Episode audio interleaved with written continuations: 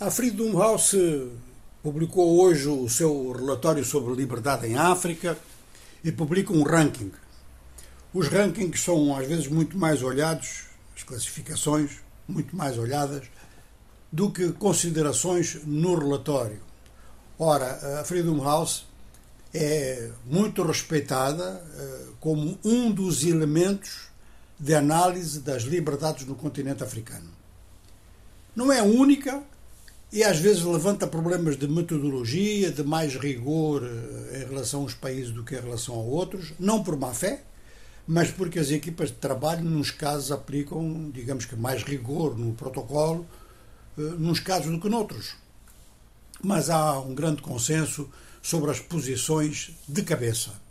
E as posições de cabeça, as posições de topo do ranking, eh, coincidem, portanto, com outros rankings africanos que também são feitos e coincide também com as avaliações de movimentos de direitos humanos, tanto aqueles que são muito conhecidos como aqueles que não são conhecidos, mas que representam uma rede mundial, incluindo africana, muito forte, muito presente, incluindo vários casos em que grupos de direitos humanos vivem na clandestinidade ou na semi-clandestinidade. Portanto, quando olhamos para este ranking publicado pela Freedom House, nós constatamos que no pódio estão três países, Cabo Verde, Ilha Maurício, São Tomé e Príncipe, que de alguma forma fazem parte da CPLP.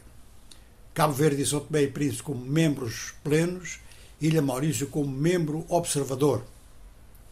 É claro que entre Cabo Verde e Ilha Maurício, isto já desde há muito tempo, vem sempre aquela oscilação de quem é que está em primeiro, quem é que está em segundo.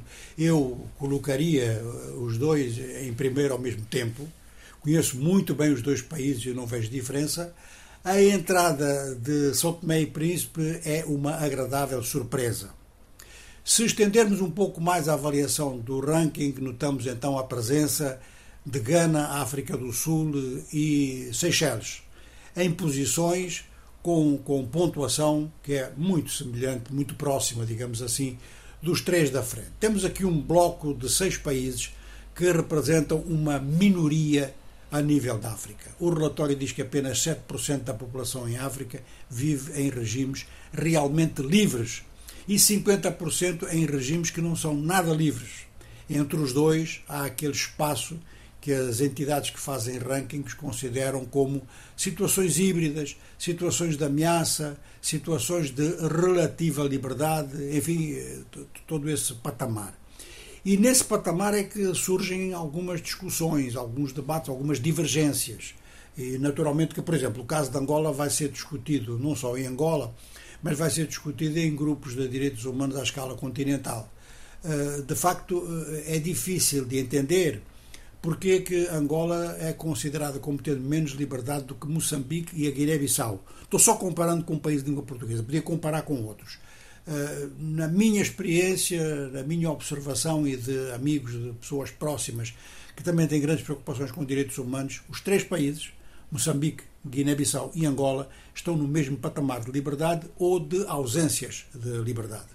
Mas aqui há um outro aspecto, uma comparação muito importante a fazer eh, passando só do, do, trio da cabeça para os, os, outros, mais os outros três que citamos, notamos que os bons desempenhos em termos de liberdades vão depois ter correspondência nos bons desempenhos, pelo menos relativos, pelo menos relativos à África, uh, dos países mencionados em índice de desenvolvimento humano.